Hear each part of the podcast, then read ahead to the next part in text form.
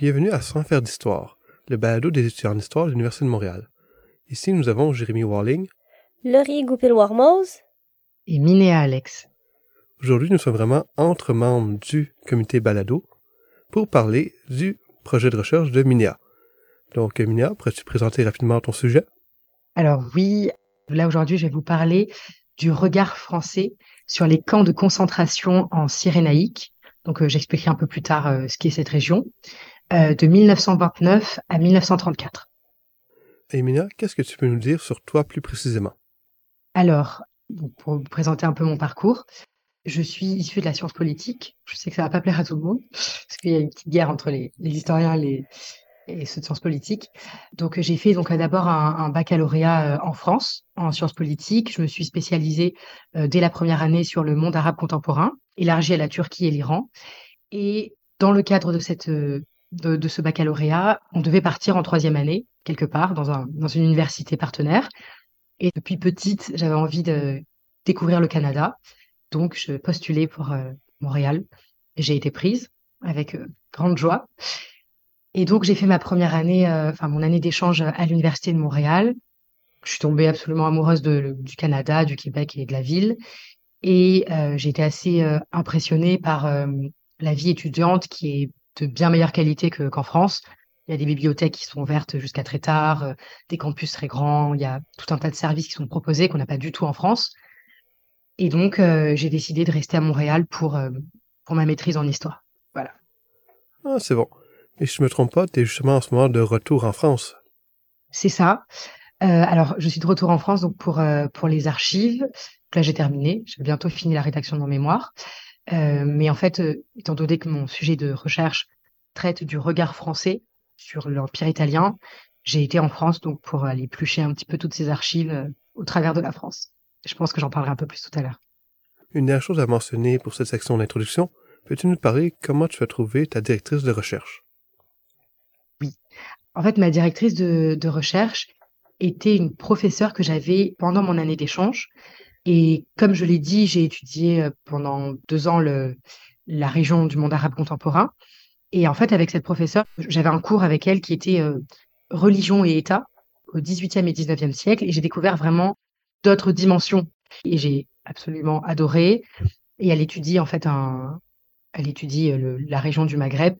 Et donc, je lui ai proposé qu'elle devienne ma directrice de mémoire. C'est Madame Hamza, d'ailleurs. Je me permets de le mentionner. Ah, c'est ça. Donc, l'introduction étant faite, on va maintenant pouvoir aller dans le vif du sujet et parler de ton sujet de recherche. Minéa, lorsque tu as présenté ton sujet, ça m'a amené euh, une, euh, une question. Donc, euh, lorsqu'on y pense comme il faut, pourquoi est-ce que les Italiens ont décidé de coloniser la Libye? Alors, en fait, c'est que l'Italie, en tant qu'unité territoriale fini, on va dire, se constitue très tard par rapport à beaucoup de, ça se débat, mais, par rapport à beaucoup de puissances européennes. Euh, en fait, le processus de risorgimento, je, je m'excuse auprès des Italiens pour l'accent, euh, qui est donc ce processus d'unification territoriale, se fait très tard. C'est à la fin du 19e siècle, en fait, que l'Italie ressemble à peu près à l'Italie qu'on connaît aujourd'hui. Euh, avant, c'était tout un tas de petits États. Il y avait des États pontificaux, il y avait tout un tas d'États. C'était morcelé en réalité. Tandis que pour la France et le Royaume, enfin la Grande-Bretagne notamment, ils étaient déjà constitués à peu près depuis un moment.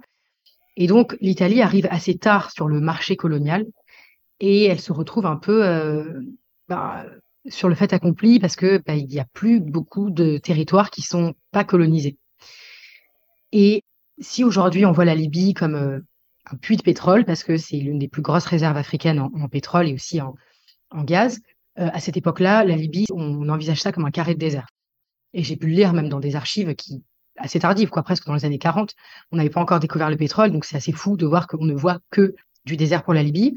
Donc les puissances européennes se disent bon bah l'Italie veut récupérer la Libye, on va lui laisser, comme ça elle nous laissera tranquille pour pas euh, demander d'autres territoires donc dès la fin du dès la fin du 19e siècle, en fait, on a des accords secrets qui sont passés entre euh, l'Italie, la France, la Grande-Bretagne et au fur et à mesure d'autres puissances européennes pour acter le fait que l'Italie va, pouvoir conquérir la Libye Et puis, il y a aussi un autre élément, c'est que, il y a en réalité deux autres éléments, c'est que l'Italie a une énorme, euh, enfin une explosion démographique. C'est pour ça qu'on a eu beaucoup de, de migration italienne au début du XXe siècle.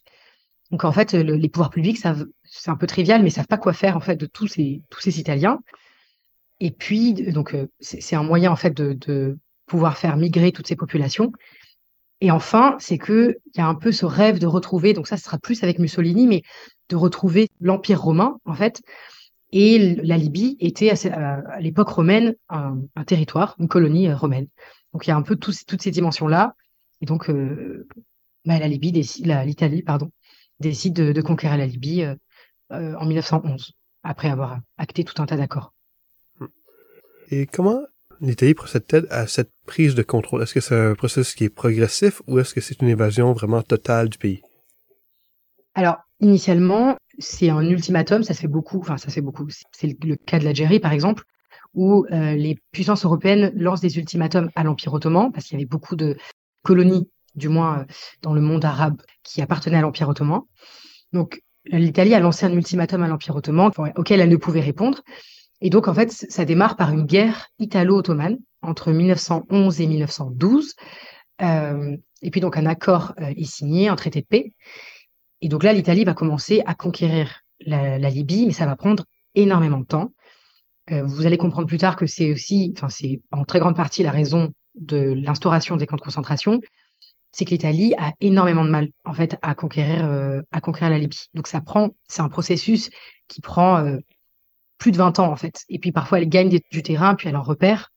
Donc ça va être euh, ça va être très long en réalité. Mais justement, revenons sur ces camps qui ont été mis en place. Quand exactement ont été mis en place et dans quelle section de la Libye exactement? Alors oui, euh, en fait, ils ont été mis en place donc à l'est de la Libye. Donc c'est la Cyrénaïque dont je parlais au tout début. Pour vous situer ça, c'est en fait toute la frontière égyptienne on va dire, pour vous imaginer ça, euh, vous qui, écoutez le podcast, on coupe la Libye en deux et puis on prend la partie est. Donc ça, c'est la Cyrénaïque. Ce qui concerne le camp, les camps ont été mis en place. Euh, je pense qu'il faut juste un petit point de contextualisation. En fait, les Italiens, euh, à de 1912, ils vont commencer à, chercher à conquérir la Libye. Et puis, ils vont se heurter donc à pour les côtes, on a beaucoup de sédentaires. Et puis, une fois qu'on quitte les côtes, on a beaucoup de, tribus qui sont nomades et semi-nomades. Et pour euh, schématiser grossièrement, ce sont ces tribus nomades et semi-nomades qui vont euh, entrer en résistance euh, contre l'Italie et qui vont être le, plus réfractaires à la colonisation italienne.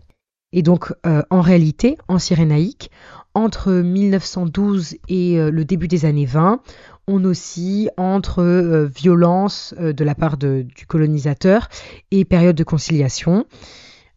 On a notamment euh, certains accords, parfois on essaie de, passer des accords qu'on respecte plus ou moins. voilà. Mais je ne vais pas rentrer dans le détail, tout du moins jusqu'au début des années 20, parce que ce serait trop compliqué. ensuite, quand on rentre dans les années 20, forcément l'arrivée de, Mussolini va marquer un vrai tournant dans la politique coloniale parce que ben, il va avoir une politique qui est beaucoup plus dure. Et il va décider d'en finir en réalité avec tout ça. Et donc, il va avoir trois, campagnes qui vont être menées. Donc, la première euh, en Tripolitaine, donc dans le nord-ouest, où ça va être un peu plus simple parce que euh, ils vont pouvoir jouer des divisions politiques, religieuses euh, entre les Tripolitains. Donc, ça va être plus simple, disons, à conquérir, même si ça va être extrêmement violent déjà. On va ensuite avoir le sud-ouest, c'est la région du Fezzan, euh, qui va aussi, là par contre, être beaucoup plus violente parce qu'on est dans le sud, donc euh, c'est plus de nomades semi-nomades qui sont beaucoup plus réfractaires à, un État bureaucratisé et à la colonisation. Puis une fois qu'ils ont réussi à conquérir donc, toute cette moitié ouest, on va dire, de la Libye, les Italiens vont décider de s'attaquer à la région avec laquelle ils ont plus de mal, qui est donc celle de Cyrénaïque on va dire que ça démarre. Alors, ça dépend de, quel événement fait vraiment démarrer cette campagne, mais on va dire que c'est euh, en 1929 euh, qu'ils vont vraiment, entre guillemets, s'attaquer à la Cyrénaïque. Est-ce que tu pourrais nous expliquer pourquoi on met ces camps en place? Alors oui, euh, les Italiens qui vont réussir à, avoir une certaine partie de la population qui va se soumettre à leur autorité, et une partie qui va rester en résistance. Sauf qu'ils vont réaliser que ceux qui se disent soumis et qui disent accepter l'autorité italienne, en réalité, pour, la, pour beaucoup, euh, aident la résistance. Donc ça va être de l'argent qui va être donné, ça va être des armes qui vont être volées aux Italiens et puis données aux résistants. Euh, parfois, euh, ils vont cacher des résistants, leur donner de la nourriture. Ça prend différentes formes. Et donc les Italiens sont plus capables de savoir qui est soumis à leur autorité, qui ne l'est pas. Et donc, eh ben, ils vont décider de mettre tout le monde dans des camps de concentration, les nomades et semi-nomades, parce que la plupart des sédentaires vont être épargnés. C'est là que sont mis en place les camps. Mais ce qui est un peu paradoxal, c'est que ils mettent en place les camps, mais pour isoler la résistance. C'est-à-dire qu'on met, on, isole en fait toute la population civile et une partie des résistants qu'on arrive à récupérer entre guillemets. Je suis un peu trivial, mais c'est pour être le plus clair possible qu'on arrive à emprisonner euh, euh, au fur et à mesure, pour qu'en fait les résistants qui sont à l'extérieur des camps se retrouvent isolés et donc meurent de faim, se retrouvent en fait euh, pris au, dépourvu quoi. Oui, donc c'est vraiment la population civile qui est visée par ces camps, c'est pas nécessairement des forces armées, c'est c'est vraiment des gens qui vivent leur vie quotidienne et soudainement on les prend de leur terre, on les prend de leur groupe et on les met dans des camps où ils sont entourés de barbelés et ils n'ont pas vraiment grand chose à faire. C'est ça, c'est ça.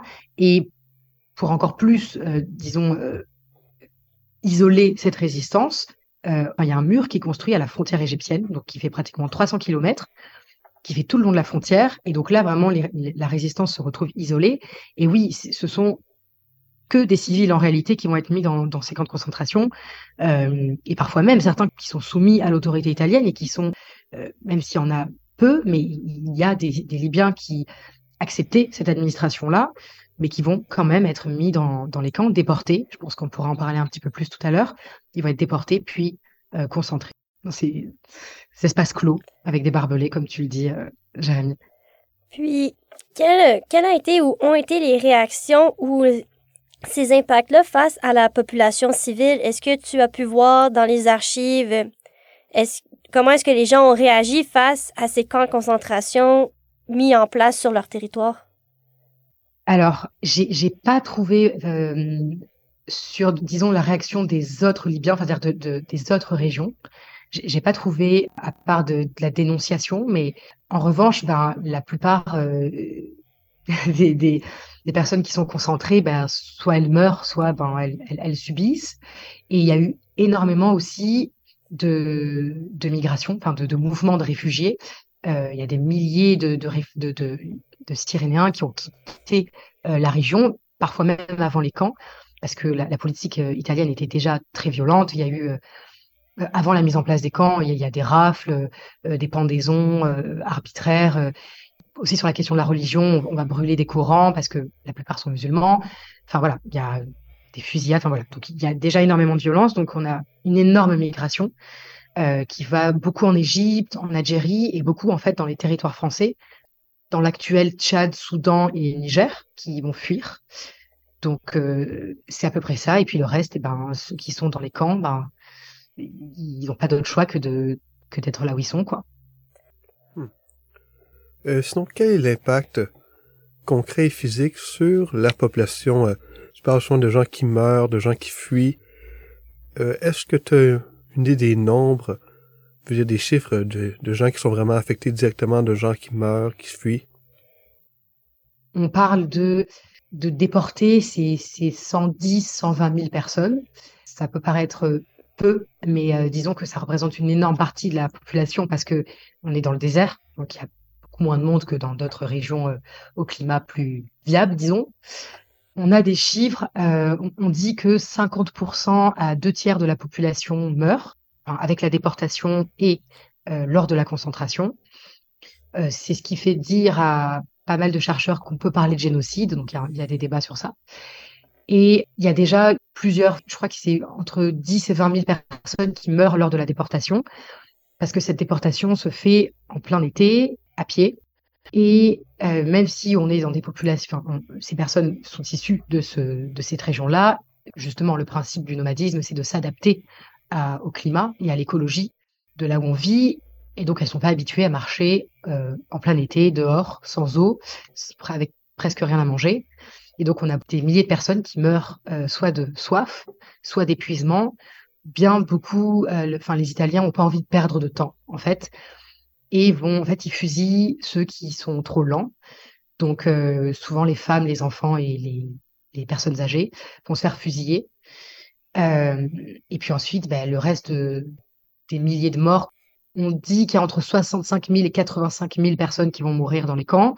Mais voilà. Et on parle aussi quand même de 80 à 90% du, des animaux qui vont mourir. Et ça va devenir en fait un vrai problème économique pour les Italiens parce qu'ils voulaient valoriser économiquement le territoire, sauf que ben, il n'y a plus d'animaux. Donc, euh, il n'y a plus rien à manger et puis il n'y a plus rien à, y a, plus d'élevage possible, quoi.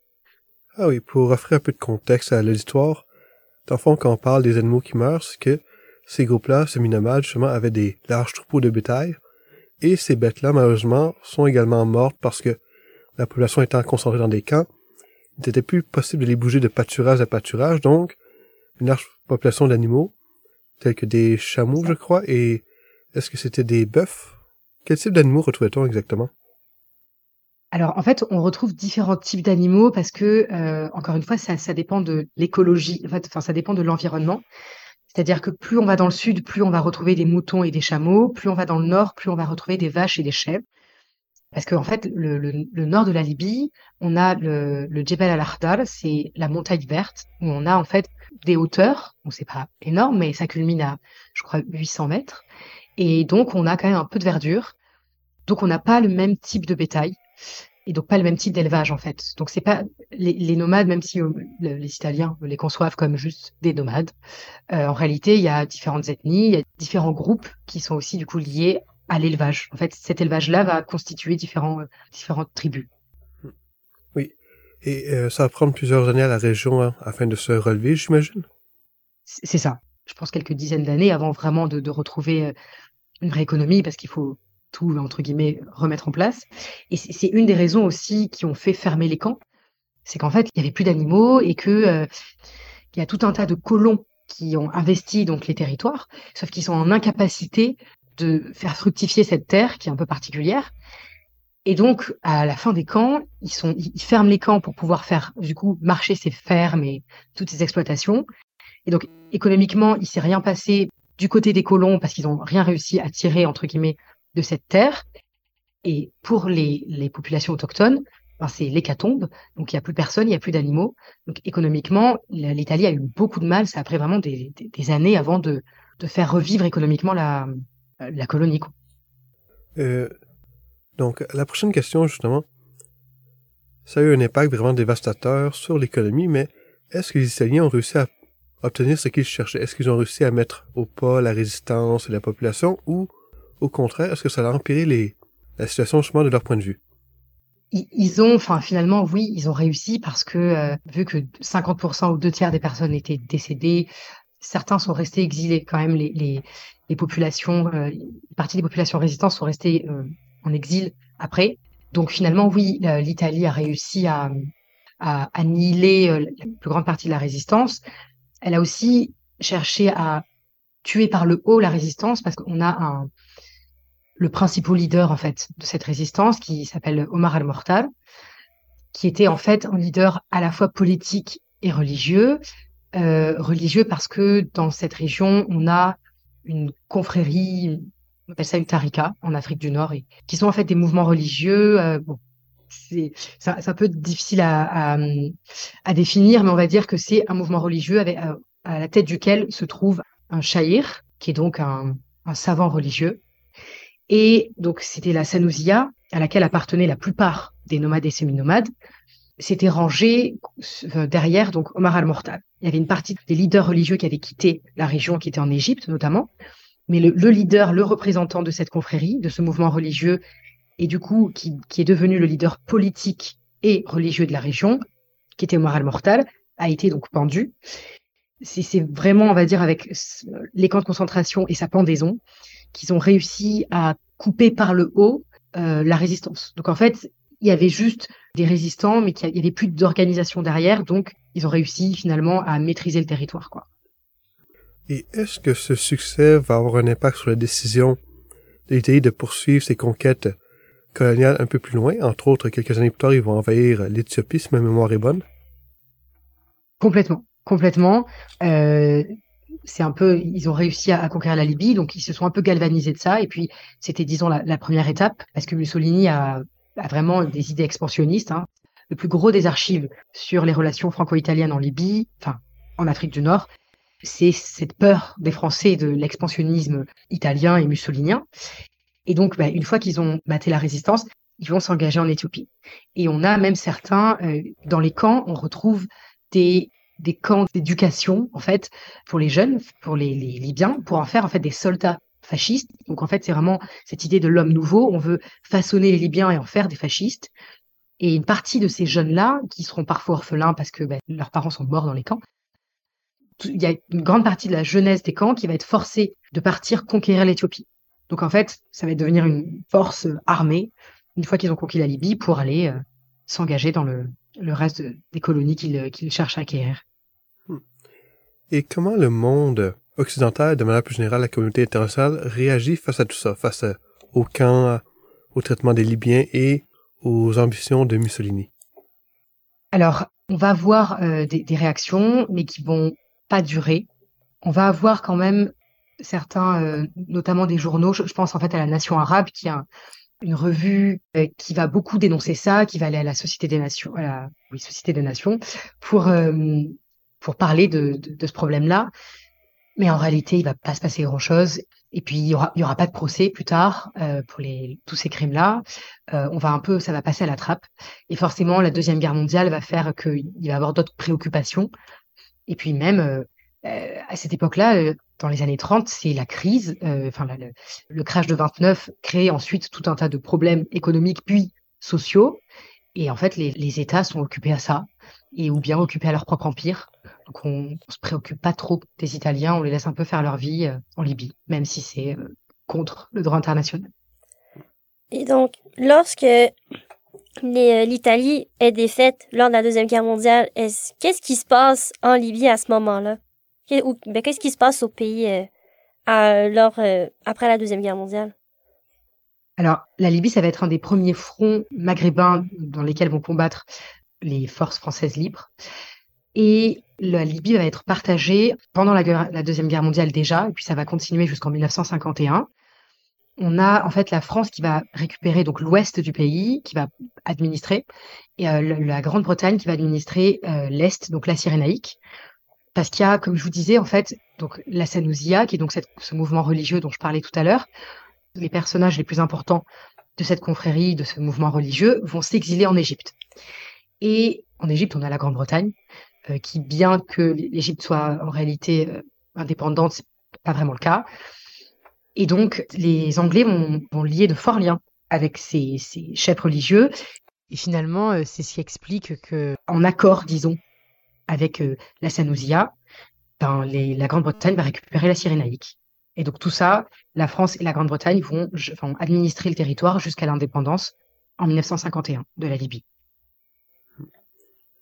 Pour clôturer cette euh, section, est-ce que tu pourrais nous dire quels sont les impacts à long terme de cette occupation du territoire de la Libye par les Italiens? Je dirais qu'il y, a différents impacts à long terme. Le premier, euh, c'est le, traumatisme, on va dire. Il y a tout un tas de, questions mémorielles, en fait, qui sont encore aujourd'hui euh. Il y a eu beaucoup de femmes violées. il y a, dans les archives, on peut lire que les femmes étaient elles étaient mises à nu, puis pendues, et puis laissées nues euh, comme ça dans les camps.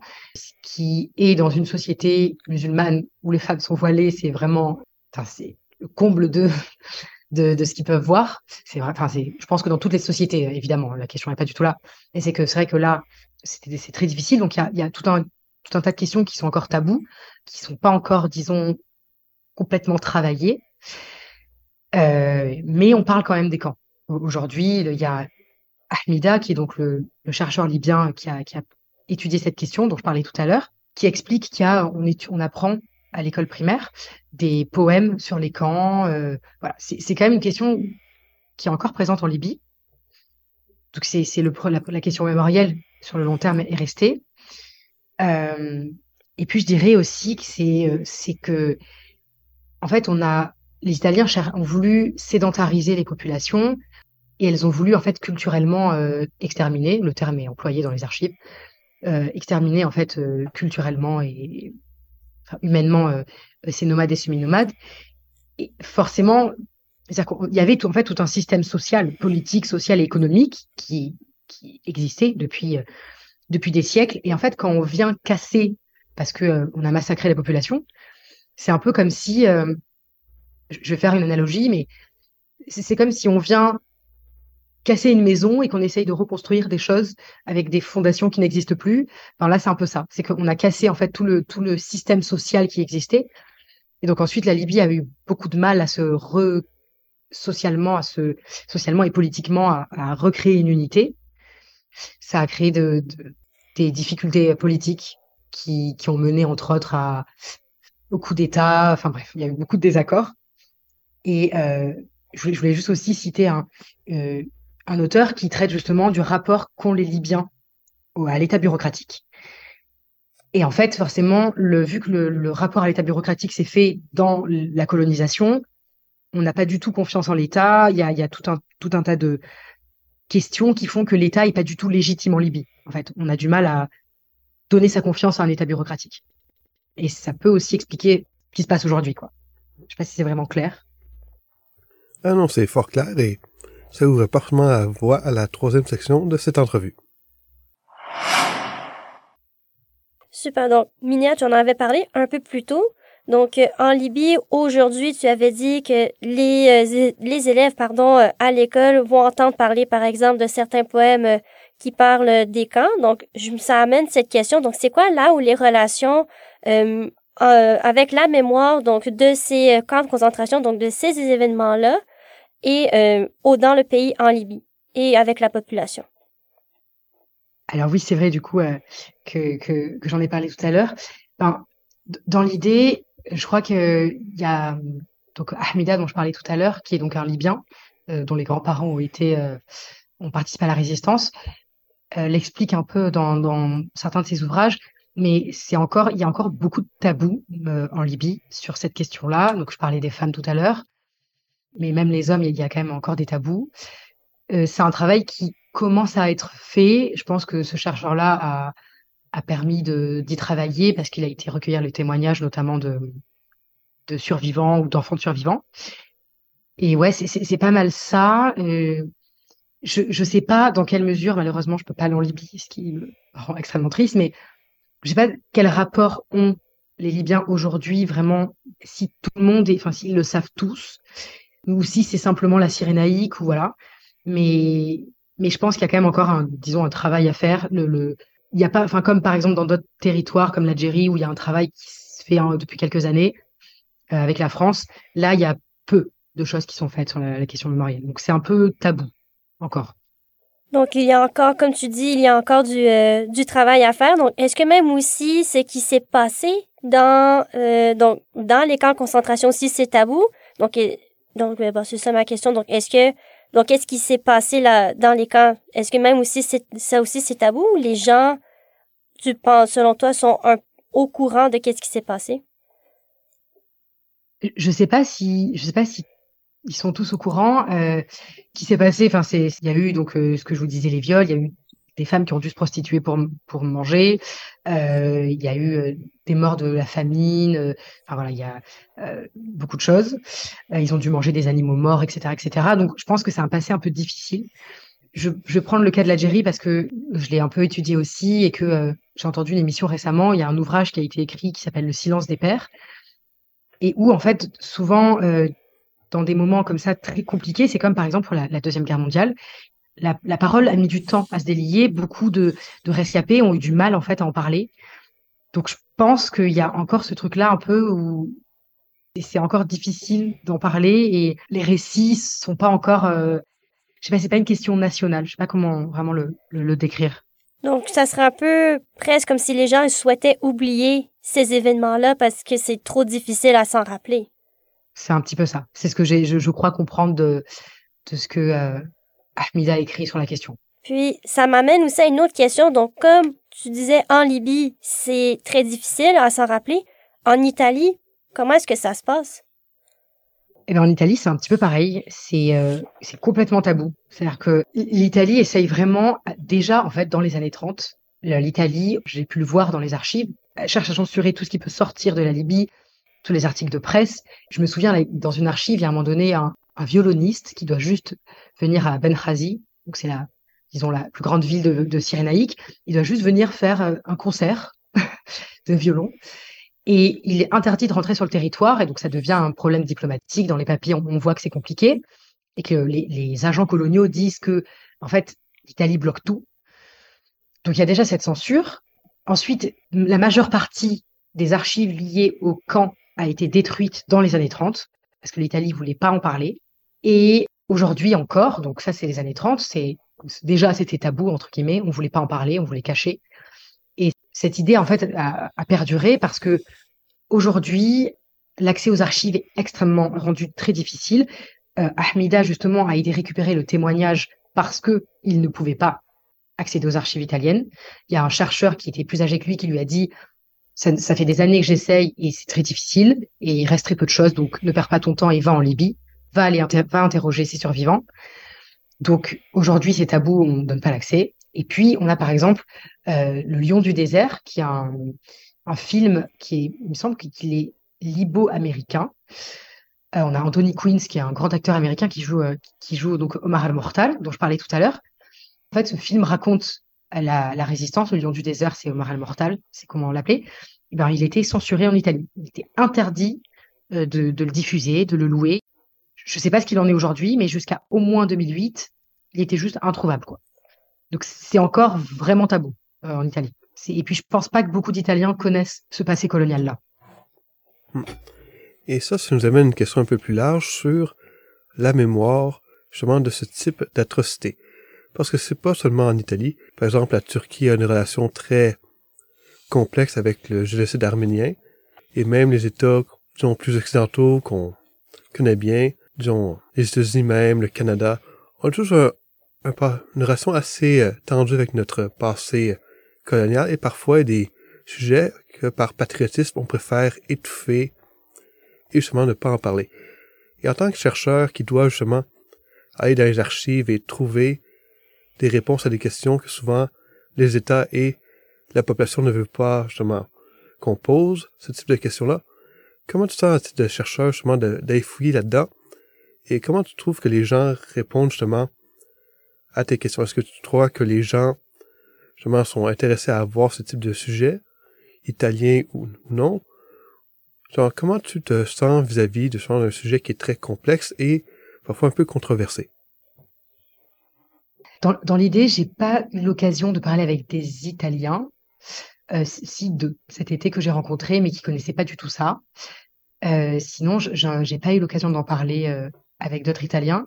Euh, j'ai échangé avec Ahmida, je l'ai contacté par mail, et il est enthousiaste, lui, par exemple, à l'idée, forcément, c'est son combat, donc il est enthousiaste à l'idée qu'on traite de ce sujet-là.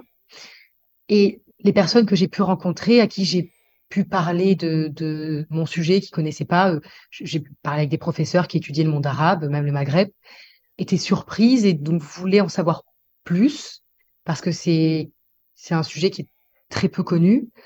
Euh, après, dans, la relation étatique euh, entre l'Italie et la Libye, ça a été longtemps compliqué. La Libye était assez isolée de, des relations, parce que pendant un moment, la Libye, c'était très compliqué sous Kadhafi. Et ça s'est un petit peu, enfin, les relations se sont un petit peu normalisées à partir de 2007, 2008. Il y a eu une excuse. Euh, il y a, les Italiens se sont officiellement excusés euh, à la Libye. Et si on peut terminer cet épisode, qu'est-ce que tu voudrais que les, éditeurs retiennent de ton sujet d'étude? Qu'est-ce que tu voudrais justement qu'ils gardent en tête de tout ça? Dans l'idée, déjà retenir l'existence de ces camps, qui est, euh, qui est très peu connu, c'est déjà beaucoup. Et puis, euh, et puis aussi, ce que je trouve assez important, c'est de pas réduire la Libye à Kadhafi, parce que quand on voit les, études historiographiques et puis quand je peux en parler autour de moi, on a beaucoup tendance à résumer la Libye à ça, alors que c'est beaucoup de choses la Libye et qu'il y a un, énorme passé colonial. Donc s'il y a des étudiants qui écoutent en histoire qui peuvent euh, continuer d'étudier la Libye coloniale, moi ça me ferait plaisir. Excellent. Donc euh, merci à tout notre histoire de s'être pointé aujourd'hui. J'étais Jérémy Walling avec Laurie Goupil-Warmoz et Minéa Alex. Excellent. Passez à tous une très belle fin de journée. Au revoir.